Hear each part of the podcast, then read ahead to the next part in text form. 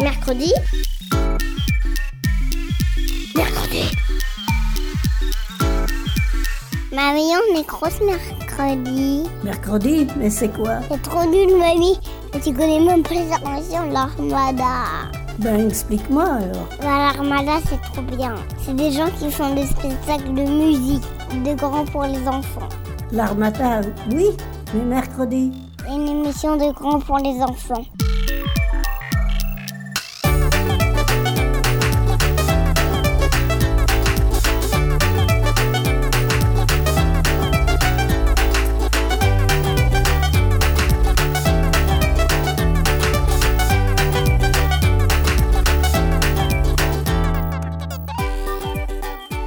Salut à tous et bienvenue dans Mercredi. Aujourd'hui, je suis en compagnie de Dorothée.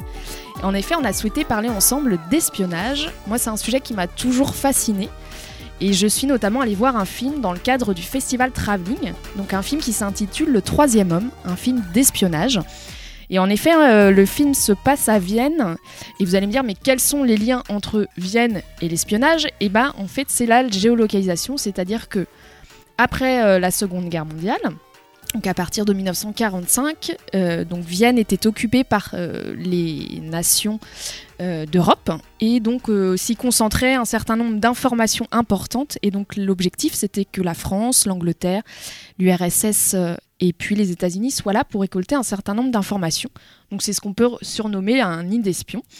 Voilà, ça se passe à Vienne. Dans ce contexte, le héros, Lee Martins, euh, donc dans le film Le Troisième Homme, il est confronté aux différents services euh, secrets militaires, notamment aux quatre euh, puissances qu'on vient de citer Angleterre, États-Unis, France et URSS. Et donc euh, le film est assez passionnant parce qu'on découvre donc un personnage qui est à la recherche de son ancienne amie dans Vienne. Donc il y a des scènes très très bien filmées en noir et blanc, il y a une ambiance avec une musique. Et donc ce qui est important par rapport à la création du film, c'est le scénariste qui s'appelle Graham Greene qui est un personnage britannique, donc euh, réel, qui a vraiment vécu euh, au moment de la Seconde Guerre mondiale et pendant le temps de la guerre froide, et qui est scénariste et écrivain. Et en fait, il s'y connaît bien en termes d'espionnage et de fiction, puisqu'il a appartenu au service secret britannique. Donc c'est ça aujourd'hui qu'on va essayer de découvrir l'interaction, c'est-à-dire les liens entre fiction et espionnage, comment l'un alimente l'autre. Donc on va mieux comprendre voilà les liens entre les deux. Et c'est pour ça que Dorothée, euh, ben, j'ai choisi de faire l'émission avec toi puisque tu as écrit une thèse donc sur fiction et espionnage. Et une thèse c'est en fait un on travaille entre 3 et 5 ans sur une question qu'on se pose. Ça dépend de l'université, donc ça se passe après le bac. Tu as réfléchi à une question, tu as écrit un document très très grand, de, allez, 400-500 pages. Ça. Tu as cherché pendant 4-5 ans à, sur cette thématique. Alors donne-nous le titre et, le, et plus d'éléments sur ton sujet. Alors, donc ma thèse, euh, alors c'est un titre un petit peu long, mais allons-y sur le, pour le titre. La fiction de John le Carré à l'ère du soupçon, du roman policier au roman d'espionnage. Alors c'est assez simple. Euh, sans, l'être finalement tellement, mais euh, par rapport au titre, on s'aperçoit facilement que c'est, euh, il s'agit donc d'un, que je m'intéresse au roman d'espionnage, le lien avec le roman policier, et bien sûr en priorité la fiction, donc les livres en fait, les romans de John le Carré, qui est un auteur euh, anglais de romans d'espionnage, qui a écrit son premier livre en 1961 et qui continue d'ailleurs à écrire les livres encore aujourd'hui. Et ce qui est intéressant dans la fiction de Le Carré, c'est que ces personnages ne sont pas du tout l'archétype, euh, l'idée qu'on se fait du, héros d'espionnage, euh, comme James Bond, on en reparlera sans doute tout à l'heure. Euh, au contraire, donc ils sont pas vraiment patriotes, ils ne croient plus en rien. Et, et l'auteur Le Carré montre un monde finalement où les apparences comptent plus que la réalité et où ceux qui sont au pouvoir, les dirigeants, manipulent tout le monde autour d'eux. Et oui, là, on comprend bien, donc, euh, puisque dans l'espionnage, c'est des relations euh, d'êtres humains, de personnes très très compliquées. C'est ça, la difficulté à comprendre. Et donc, euh, tout à l'heure, on a expliqué un peu les pays qui étaient concernés, parce qu'on a choisi de se focaliser, donc d'aller vraiment sur le, le, territoire européen à la sortie de la, première, de la Seconde Guerre mondiale. Voilà. Est-ce que, Dorothée, tu peux nous peut-être resituer les mm. pays, qu'on se mette sur la carte, peut-être les villes importantes et les services qui, est, qui sont associés à ces pays? Voilà, donc euh, effectivement, quand on commence à parler euh, service de renseignement, on s'attaque à un sujet assez vaste, puisque chaque pays en fait a, sa propre, euh, a ses- propres services, évidemment. Et surtout, il faut comprendre que chaque euh, pays a différents services secrets selon leur spécialité. Donc on a trois grandes spécialités. Première spécialité, ce sont les actions, le, renseignement, donc l'information qu'on va essayer de chercher, ou la sécurité qu'on va essayer de- de- d'assurer à l'intérieur des frontières d'un pays. Donc aux États-Unis, c'est le fameux FBI dont tout le monde a entendu parler, bien sûr. Deuxième spécialité, c'est l'acquisition d'informations ou les opérations de défense, par exemple, mais à l'extérieur du pays, donc à l'étranger. Toujours aux États-Unis, c'est la CIA. Là aussi, on reconnaît bien le nom que, tout le monde connaît, je présume. Et enfin, le troisième, un peu moins connu, c'est le renseignement dit électronique, en fait, qui consiste à sécuriser tous les systèmes informatiques. Il y a aussi, par exemple, tout ce qu'on va appeler les écoutes téléphoniques, par exemple, ou informatiques, ou à travers euh, Internet maintenant, évidemment. Et euh, là, aux États-Unis toujours, donc, c'est ce qu'on va appeler la NSA. Et donc le plus célèbre et les plus fameux dans l'espionnage, c'est l'Angleterre, dernier pays avec un service important. Voilà, donc l'Angleterre, avec, euh, donc là aussi, si on pr- on reprend les trois catégories, à l'intérieur du pays, à l'extérieur du pays, et les écoutes ou la veille sur Internet, euh, eh bien, on retrouve le MI6 pour, bah, James Bond travaille pour le MI6 par exemple, euh, le MI5, et puis le dernier, il s'appelle le GCHQ. Donc ça, c'est pour l'Angleterre, donc avec les trois spécialités. Puis en France, on peut parler aussi de la DGSE, par exemple, ou la DGSI, qui a changé de nom dernièrement, mais on retrouve les mêmes spécialités, en fait. Donc là, on a situé euh, les pays sur la carte et les services associés. Juste un petit rappel historique, on, on va planter le décor au moment de la guerre froide, donc en barrière euh, historique entre 1947 et 1991, donc une très très longue période. Et donc quand on est situé, nous, pour cette émission en Europe, euh, il y a un élément important à connaître, c'est le rideau de fer. Donc c'est une frontière que vous pouvez imaginer qui descend du nord au sud et qui sépare donc l'Allemagne en deux, entre l'Est et l'Ouest, et entre le- l'Europe avec la Tchécoslovaquie, la Hongrie et la Bulgarie d'une part, et de l'autre, la partie ouest avec la République fédérale allemande, donc la partie ouest, l'Autriche, la Grèce et la Turquie. Donc il faut aller voir peut-être sur une carte pour mieux situer ces pays-là, tracer un trait du nord au sud, et chaque pays euh, de chaque côté euh, ne pensait pas la même chose au niveau politique, et ça a influencé énormément l'espionnage, puisqu'on allait chercher des informations à ce sujet chez les uns et chez les autres. C'est ça, les deux blocs, Est et Ouest, c'est comme ça qu'on les appelait. Oui. Et donc John Le Carré, sur qui tu as fait euh, notamment ta thèse, Dorothée, a beaucoup utilisé ce contexte pays et politique pour établir sa fiction. Exactement, et il n'est pas le seul d'ailleurs. Donc euh, la fiction d'espionnage, finalement, on la divise en général en deux types, en deux, pôles, on pourrait dire, avec euh, des, une façon de voir et de penser les choses et de présenter les choses aussi complètement différentes, à la fois dans les livres et dans les films d'ailleurs. Pour faire simple, si on veut présenter les choses, donc on a d'une part une fiction qui est euh, l'archétype serait James Bond. Donc James Bond où on a un récit, donc ce ce sont des films d'action aussi, ce sont des, des romans bien sûr. Donc les choses sont présentées simplement, puisqu'on a d'un côté les méchants, de l'autre côté les gentils. Le gentil, donc le héros, triomphe toujours à la fin, bien sûr. Ça, c'est ce qu'on va appeler plutôt la fiction d'espionnage héroïque. D'un autre côté, on a euh, des fictions où les choses sont présentées beaucoup moins simplement, beaucoup, de façon beaucoup moins simpliste. L'atmosphère est beaucoup plus sombre. Il y a moins d'action et puis on a toute l'action ou tout, le récit va se concentrer plutôt sur un aspect politique. Ça va être plus sérieux aussi, du coup. Euh, dans ce type de fiction, le héros ne gagne pas toujours à la fin, par exemple. C'est ce qu'on va appeler le roman d'espionnage ironique. Ah, la masse. Contrôle. Débarrassez-vous. Merci.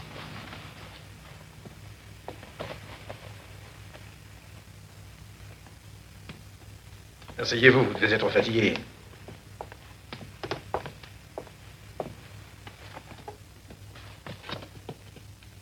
Guigny est en congé, c'est bien dommage.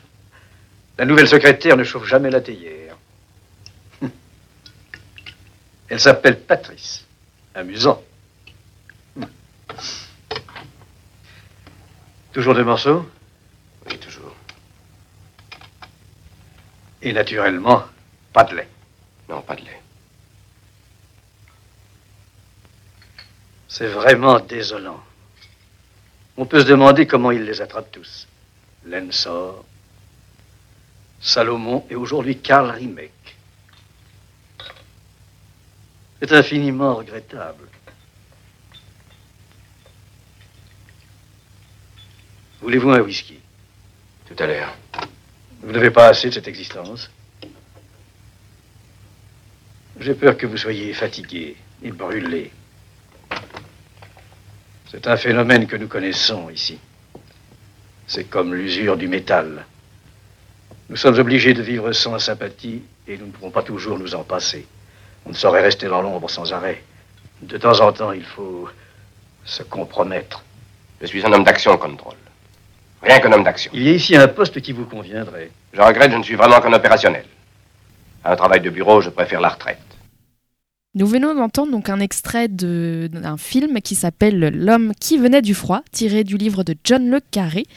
Euh, donc voici le résumé. Pendant la guerre froide, en fait, les services secrets euh, du Royaume-Uni et de l'Union soviétique manipulent en fait un agent euh, secret britannique pour le déstabiliser vis-à-vis des, services allemands. Est-ce que tout est ok pour toi, Dorothée? C'est ça, intrigue assez complexe, hein, il faut bien le dire. Donc au niveau juste des noms des personnages, sur tout ce qu'on vient d'entendre, donc Contrôle d'un côté, le chef des services secrets, et puis de l'autre Lamas, donc qui est l'agent, euh, l'agent secret britannique, comme tu l'as dit, Louise. Donc sans trop dévoiler l'intrigue, euh, on découvre dans cet extrait que Contrôle donc est en train euh, de présenter la mission à Lamas, mais on s'en aperçoit plus tard, en fait, il est en train de surtout de manipuler son agent secret pour qu'il puisse accepter sa mission, sa dernière mission. Le ton donc est plutôt grave, on a quelque chose d'assez sérieux. Ce qui va être complètement différent dans l'extrait qu'on va entendre tout de suite. Eh ben, old chap, Plantieux, que c'est bon de te voir. ça fait combien de temps? Trop longtemps. Et comme je dis toujours, quand c'est long, c'est trop long. Euh. Euh. Toujours glace? Toujours glace.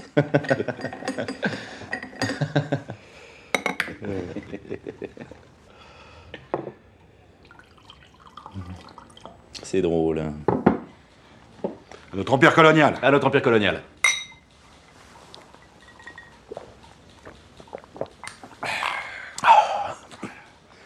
Agitation ici, en Algérie, au Maroc, en Tunisie, la défaite de Dien Bien Phu. Et crois-moi, Hubert, la France va vite reprendre le dessus et gardera ses colonies. Inch'Allah, Plantieux. T'en es où? J'en suis nulle part. J'ai fouillé à Skep, je n'ai rien trouvé. Si ce n'est des documents sur l'élevage de poulets. Mais quel est ton sentiment J'ai refait les comptes, c'est pas brillant, brillant. Mais il y a du potentiel. Rends-toi compte, Plantieux. Il y a deux ans, notre concurrent, la SBEP, avait 85% du marché local. Depuis, nous sommes passés devant.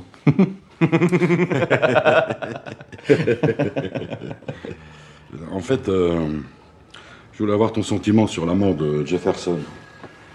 Ah, Jack Ah oui, bien sûr. Non, je, je ne sais toujours pas qui a fait ça. Crois-moi que si je le savais... Merci. Toi, qu'est-ce que c'est? C'est l'écriture de Jack. Kapov, c'est le nom d'un virus qui a disparu il y a un mois. Alors, s'il a écrit ça, c'est que c'est important. Voilà un indice. Décidément, je suis abonné aux pochettes d'allumettes. Celle-ci, je l'ai trouvée sur mon jeteur de poule. Elle m'a amené directement chez les... Chez les... Les aigles de... De Kéops Oui Encore un indice. Au boulot. Chapeau, Hubert. Mmh, Ouais, je me suis retrouvé au milieu d'une foule qui appelait à la révolution, maintenant qu'ils vont avoir des armes. Les aigles de Kéops vont avoir des armes. Oui. C'est extrêmement inquiétant. hein. Tu vas tout de suite prévenir le gouvernement égyptien. Moi, je m'occupe de Paris. Très bon boulot, le chap. Intuition, discrétion, euh, déduction. Du pur SS 117. Ouais, c'est... Il faut juste euh, réfléchir et ne pas s'éparpiller. Essaie aussi de faire parler ce russe, euh, Sétine. Tu trouveras Ouaman Suliman Pacha, il est tout le temps fourré. Mmh, D'accord. Passez-moi à Paris. Code rouge. Et voilà, c'était le fameux OSS 117 dont on entend le rire euh, assez intrigant et très sympathique. Euh, donc c'est une parodie hein, en fait de James Bond parce qu'on le voit dans plusieurs scènes. Il a les attributs de James Bond avec le smoking, euh, le regard, euh, les, les objets, donc le pistolet, la radio, tout ça. Et euh, dans cette scène, donc oui, Obé- euh, Hubert Bonisseur de la batte. Oui, c'est son nom. Voilà, rencontre son chef et le rencontre de ses avancées dans- de l'enquête. Mais en fait, c'est plus son chef qui le fait avancer Mais voilà. Mais voilà, c'est tout l'aspect comique. euh, Donc tu disais oui, euh, en fait, au moins les films on- l'ont rendu parodique en fait, en, clairement parce que James Bond est très très connu, donc on a vraiment des, des échos évidents. Et c'est intéressant d'ailleurs parce qu'on voit avec le- des liens avec le précédent extrait, celui qui est beaucoup plus sérieux, donc l'extrait euh, issu du, du roman. Le lien par exemple entre l'agent secret et son supérieur, donc euh, le point sur la mission dans un cas et puis l'explication de la mission dans l'autre. Le fameux verre de whisky qui est proposé dans les deux cas avec de la glace, hein, notamment. Euh, et puis donc, voilà, on s'aperçoit que les codes, euh, de la fiction d'espionnage sont respectés dans les deux cas. Et puis euh, le fameux euh, code rouge, hein, le cliché absolu du, roman d'espionnage.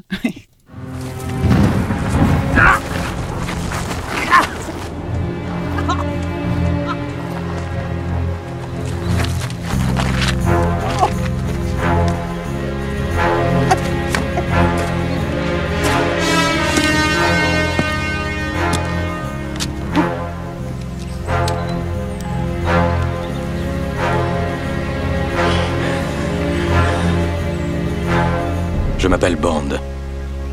James Bond.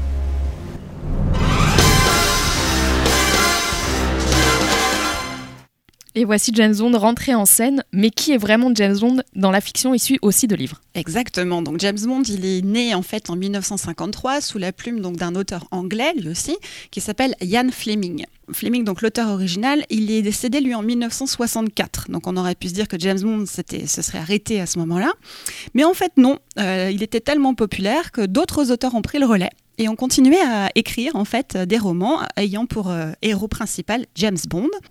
Euh, donc le, personnage de James Bond aujourd'hui, il est connu de façon planétaire hein, et puis euh, il fait aussi quelque part l'identité de la Grande-Bretagne. C'est ça qui est intéressant. Et donc James Bond, il a des caractéristiques un peu particulières euh, dans le physique et dans la manière dont il va agir. C'est ça. Et donc, euh, ça, ça a évolué aussi un petit peu au fil des, romans. Parfois, les films s'en sont éloignés. On y revient un peu plus là dans les derniers avec Daniel Craig, où le personnage est un tout petit peu plus sombre, un peu moins parodique, parce que c'était un peu ça quand même avec euh, Roger Moore, pour ceux qui connaissent un petit peu. James Bond, donc, pour dresser ses quelques caractéristiques. C'est un séducteur, il adore, il aime les femmes, il aime les belles voitures, et il aime les fameux vodka martini. Donc, avec euh, donc les traductions en français, c'est au shaker, pas à la cuillère. Les intrigues de James Bond, alors tout le monde connaît, j'imagine à peu près, mais on a donc à chaque fois le même type d'action. On a d'abord un ennemi qui apparaît. Il veut conquérir le monde, en général c'est ça, ou faire fortune. Et souvent c'est aux dépens de toute une partie de la population. Donc la population est en danger. Heureusement, James Bond est envoyé pour l'en empêcher. Et euh, donc tout plein d'aventures, mais à un moment de l'histoire, James Bond est capturé. Et là, c'est dramatique. Mais bien sûr, il échappe à la mort de peu. Et il finit par sauver le monde. Et puis on retrouve aussi plusieurs personnages en fait dans les, dans les, dans, les récits et puis films mettant en scène James Bond. On a par exemple M qui est le directeur en fait du MI6. M qui est en fait masculin dans les romans, en tout cas dans les premiers romans, mais qui est devenu féminin. C'est intéressant aussi à noter ça dans certains des, films. Et puis donc M c'est un personnage récurrent. Q aussi qui est le, che- le roi des gadgets. Donc à chaque fois il lui présente tous les, tout ce qui va permettre à à James Bond de réussir sa mission. À chaque fois, ça réveille la mélancolie en moi. Ce vénérable navire de guerre est ignominieusement envoyé à la casse. Le temps qui passe, inéluctable, je dirais. Vous y voyez quoi? Un bateau et un autre bateau. Excusez-moi. Double 07. Je suis votre nouveau quartier maître. Vous plaisantez, j'espère. Parce que je ne porte pas de blouse. Parce que vous êtes encore boutonneux. La question de mon épiderme n'est guère pertinente. Celle de vos compétences l'est. L'âge n'est en rien gage d'efficacité. Et la jeunesse n'est en rien gage d'innovation. J'ose arguer que je puis faire plus de dégâts avec mon ordinateur portable et en pyjama avant ma première tasse de Earl Grey que vous en un an sur le terrain. Oh, alors à quoi je sers, moi De temps en temps, il faut bien appuyer sur la gâchette. Ou pas. Difficile d'en juger quand on est en pyjama.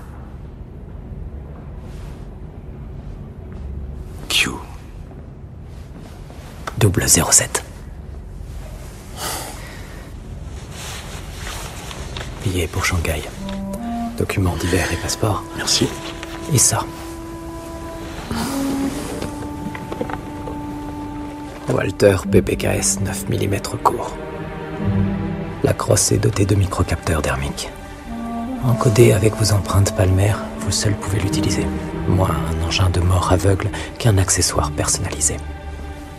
Et là Émetteur radio standard. À l'activation, il émet votre localisation. Ou un SOS. Voilà, c'est tout. Un pistolet et une radio. On peut pas dire que ce soit Noël avant l'heure. Vous espériez un stylo à billes qui explose? On ne donne plus trop dans ce genre de truc.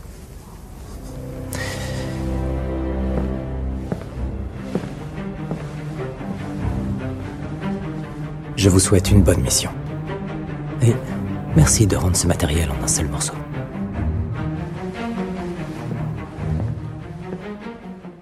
Revenons euh, à la réalité avec euh, l'Angleterre où l'espionnage euh, dans les années 1980 est devenu une vraie question de société. Et là, c'est l'effet inverse, on va aller vers la réalité. Comme tu disais, en 79, donc le Royaume-Uni apprend que euh, pendant la, Seconde Guerre mondiale et une partie de la guerre froide, cinq anciens étudiants, euh, et, bah, étudiants anglais oui, de la célèbre université de Cambridge, euh, donc très célèbre, en effet, université en Angleterre, au Royaume-Uni, ces cinq anciens étudiants avaient en fait travaillé pour les services secrets euh, soviétiques, le fameux KGB, et euh, ce qui signifie en fait que pendant de nombreuses années, ils ont trahi leur pays. Et ils n'ont pas trahi pour l'argent, mais par conviction idéologique et politique. Encore pire, donc pour, euh, l'image évidemment que ça donnait de la chose. Euh, donc ils ont été démasqués en fait assez rapidement, mais ça n'a été révélé au public que dans les années donc fin des années 70. Euh, donc ça a été un choc évidemment pour la population qui a appris en fait que ben, pendant toutes ces années, alors on leur, oui, on leur a menti, on leur a caché évidemment les événements. C'est normal, que là c'est secret défense, hein, c'est vraiment comme ça qu'on dit les choses. Et donc cette idée de, traître qu'étaient ces cinq de, Cambridge donc euh, ont probablement inspiré, ont inspiré beaucoup de fiction d'espionnage en fait, mais ils ont probablement inspiré l'un des romans de John le Carré qui s'appelle La taupe, puisque la taupe c'est l'agent infiltré, le traître. Il a dit Il y a une taupe dans les plus hautes sphères du cirque, et qu'elle était là depuis des années. Mais, mais qu'est-ce que ça veut dire, Georges? Il s'agit de savoir quel maître vous avez servi, Toby. Il y a eu une fuite au renseignement. Quelqu'un a pris des dossiers au cirque. Non, non, non, non, non, non. non euh, vous faites une erreur, il s'agit d'un malentendu. Plusieurs dossiers ont été livrés à un attaché russe, n'est-ce pas? Exact. Je sais tout de votre source secrète. Et je sais quelque chose que vous ignorez. Je sais de qui il s'agit. C'est Carla. Donc on vient d'entendre un extrait du film La taupe, qui est la deuxième adaptation, puisqu'il y avait déjà eu une première adaptation de ce livre de John le Carré. Et donc dans cet extrait, on comprend que l'un des personnages principaux, qui correspond à ce qu'ils appellent le cirque, mais qui est en fait le MI6, C'est ça. Euh, a trahi l'Angleterre au profit des Russes, des Soviétiques. Et donc on surnomme cette personne euh, la taupe. Donc on voit le lien avec l'affaire que tu as euh, cité précédemment, donc l'affaire des cinq de Cambridge. Euh, donc on voit bien dans le film tous ces personnages, ils- on peut même en compter cinq, dont le héros principal, joué par Gary Oldman, cherche à trouver la taupe parmi ces cinq personnages. Donc il y en aura une qu'on découvrira à la fin. Exactement, c'est ça. Donc tout, tout l'intérêt du, du film et du roman est de trouver qui est la taupe, donc qui est le, le traître en fait. C'est exactement ça. Pour replacer les choses, Euh, donc à partir de la seconde moitié du XXe siècle, c'est à ce moment-là que tous les, il y a plein de scandales politiques qui éclatent, notamment en Grande-Bretagne. euh, euh, en Grande-Bretagne, c'est ça. Et la population se rend compte, c'est un petit peu ce qu'on disait aussi avec les cinq de Cambridge, en fait, ils se rendent compte que ceux qui dirigent le pays, ceux qui sont les intellectuels, ceux qui sont les, hommes politiques, tous ces gens-là trahissent, manipulent, et on peut pas leur faire confiance. On va appeler ça en fait l'ère du soupçon. Alors c'est aussi d'un point de vue littéraire, mais également euh, historique, où euh, donc les gens perdent confiance en leurs dirigeants et euh, tout- toute la fiction de Le Carré, quelle que soit l'époque à laquelle il écrit, d'ailleurs, on va retrouver ces idées-là. C'est une façon aussi de montrer que chacun d'entre nous a, l'être humain en tout cas, et peut avoir une part de mauvais quelque part et peut trahir pour différentes raisons en fait. Et ce qui est intéressant, parce que là on vient d'écouter la taupe, tu nous as expliqué euh, l'ère du soupçon. Oui. Euh, là il y a un échange, c'est-à-dire que la fiction aurait alimenté le réel, puisque John Le, euh, John le Carré a écrit le- la taupe, a inventé le mot taupe, et dans le langage courant, on l'utilise maintenant. Donc là on, a, on est passé de euh, la fiction d'espionnage euh, ali- alimente le réel, ce qui est assez intéressant. Oui, c'est ça, c'est ça. Alors euh, effectivement, j'ai lu, j'ai lu ça, oui, pour la taupe, qu'en fait c'était un terme qui était déjà utilisé par les services secrets russes, si je me souviens bien, mais là je suis plus exactement sûre, et euh, donc était tombé un petit peu en désuétude. En fait, n'était plus tellement utilisé. Et puis Le Carré écrit son, son livre. Alors en anglais, c'est pas le titre, c'est pas la taupe, mais en fait le mot taupe ah, revient quand même dans le dans le livre, et c'est comme ça qu'est désigné le traître, malgré tout. Et en fait, euh, donc ça devient après, visiblement, les services secrets se sont remis à utiliser le mot taupe. Donc, euh, euh, en français, en anglais d'ailleurs, euh, comme si le mot avait été remis au goût du jour grâce à la fiction. Donc euh, là, on, on est toujours avec John Le Carré, qui écrit, donc, comme tu le disais au début de l'émission, jusqu'à nos jours. Il, il est toujours vivant. Et il s'inspire toujours du contexte international. Et donc, il a écrit une dernière œuvre qu'on veut vous faire découvrir, qui se passe au Kenya et qui s'appelle The Constant Gardener. Et donc, l'histoire, ça se passe au Kenya. C'est ça. Donc ça se passe au Kenya. Euh, on a donc le, le personnage principal s'appelle Justin. Il enquête sur la mort de, de sa femme. Et ce qui est intéressant, c'est que de, de Justin, il est euh, le personnage principal. Il est diplomate britannique. Donc ça veut dire qu'il est quand même haut placé dans l'État. Il représente la Grande-Bretagne à l'étranger. Et euh, donc c'est le diplomate britannique. Et on s'aperçoit très vite qu'il est freiné dans son enquête par ses supérieurs, comme si on avait là encore euh, quelque chose qui était caché en fait de la part des supérieurs, de la part des hommes politiques, quelque chose, un secret qui ne devait pas être dévoilé parce qu'il y aurait un scandale, parce que ça nuirait au pays, etc.